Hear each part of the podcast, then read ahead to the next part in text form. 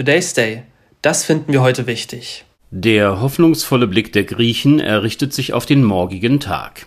Dann sollen sich, sofern die Wettermodelle richtig gerechnet haben und meteorologisch korrekt interpretiert wurden, die Temperaturen in Griechenland wieder auf dem Normalniveau für diese Jahreszeit einpendeln. Das entspräche einer Tagestemperatur von um die 35 Grad. Das Ende der Hitzewelle, die lange angedauert hat, wäre dann erreicht. Gut.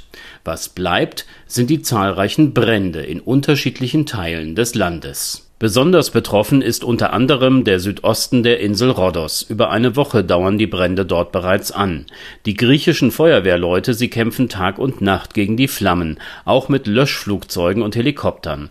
Unterstützung erhalten sie aus der Türkei, Ägypten und der EU. Auch in anderen Regionen Griechenlands, besonders in der Mitte und im Süden, ist die Waldbrandgefahr groß. Hinzu kamen am Dienstag die starken Winde, die die Brandbekämpfung erschwerten. Ein Löschflugzeug auf der Insel Euböa stürzte ab Zurück nach Rhodos. Zehntausende Menschen in großer Zahl Touristen mussten bereits am vergangenen Sonnabend evakuiert werden. Sie konnten sich entweder in andere Hotels retten, sind in Schulen oder Sporthallen untergebracht oder befinden sich am Flughafen.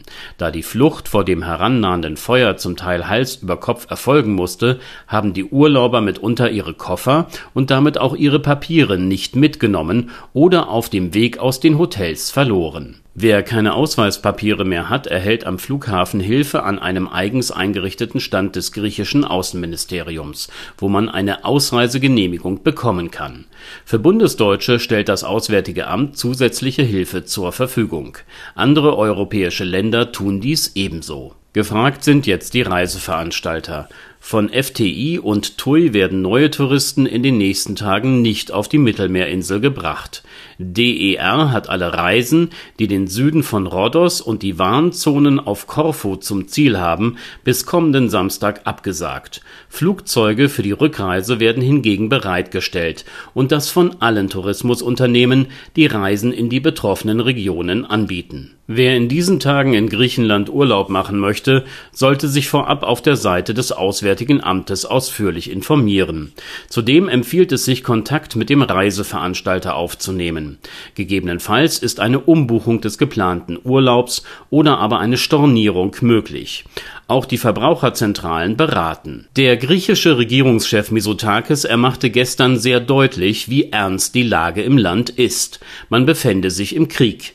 Die Ursache dafür sieht er im Klimawandel, die andauernde Hitze, dazu die immer wieder auflodernden Brände. Sie bedrohen Menschen, gefährden Existenzen und bringen wirtschaftliche Strukturen, wie unter anderem die der Tourismusindustrie, in ein erhebliches Wanken.